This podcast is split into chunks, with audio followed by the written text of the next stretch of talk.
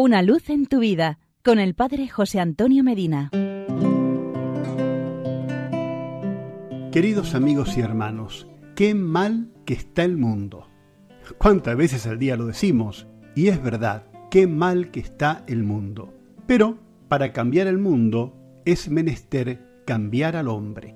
¿Cambiar al hombre? ¿Qué significa?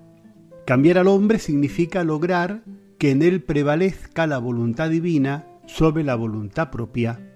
Cambiar al hombre significa eliminar todo lo que le implica desorden en su inteligencia, en su voluntad y en su corazón, y subrayar todo lo que, de verdadero, de bueno y de hermoso, late en su alma.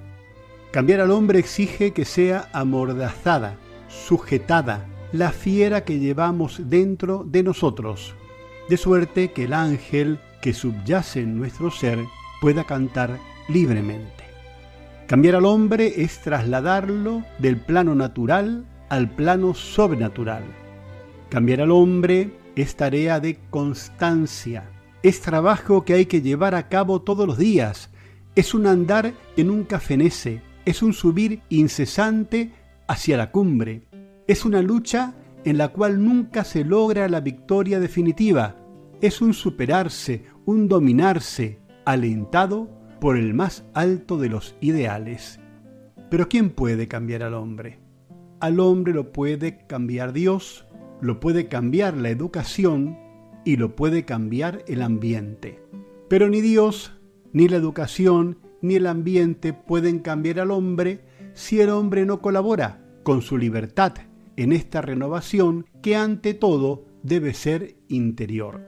Sí, Dios puede cambiar al hombre mediante la gracia, siempre que ella caiga en un terreno preparado, en un corazón esponjado, receptor de la inspiración divina.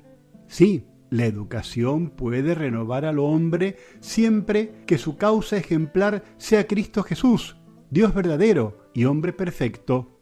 Sí, el ambiente puede elevar al hombre siempre que sea sano, constructivo y esté exento de todo factor denigrante y negativo.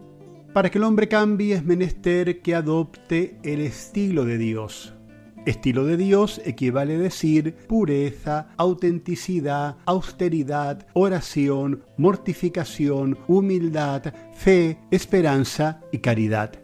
El estilo de Dios es contrario del mundo, en el sentido peyorativo de este vocablo. Por consiguiente, el estilo de Dios se opone a la soberbia, a la vanidad, a la falacia, a la lujuria, a la sensualidad, a la falsía, al error, al respeto humano, al egoísmo. Señor, que yo cambie, que yo luche por dominarme, que nunca ceje en este combate, en razón de tender hacia la perfección, que ahonde en mi vida interior, mediante la pureza de mis intenciones, la digna recepción de los sacramentos, el recogimiento y la continua unión contigo. Que así sea. Hasta aquí llegamos por hoy. Será hasta nuestro próximo encuentro. Que Dios te bendiga y la Virgen Santa te proteja. Amén. Una luz en tu vida con el Padre José Antonio Medina.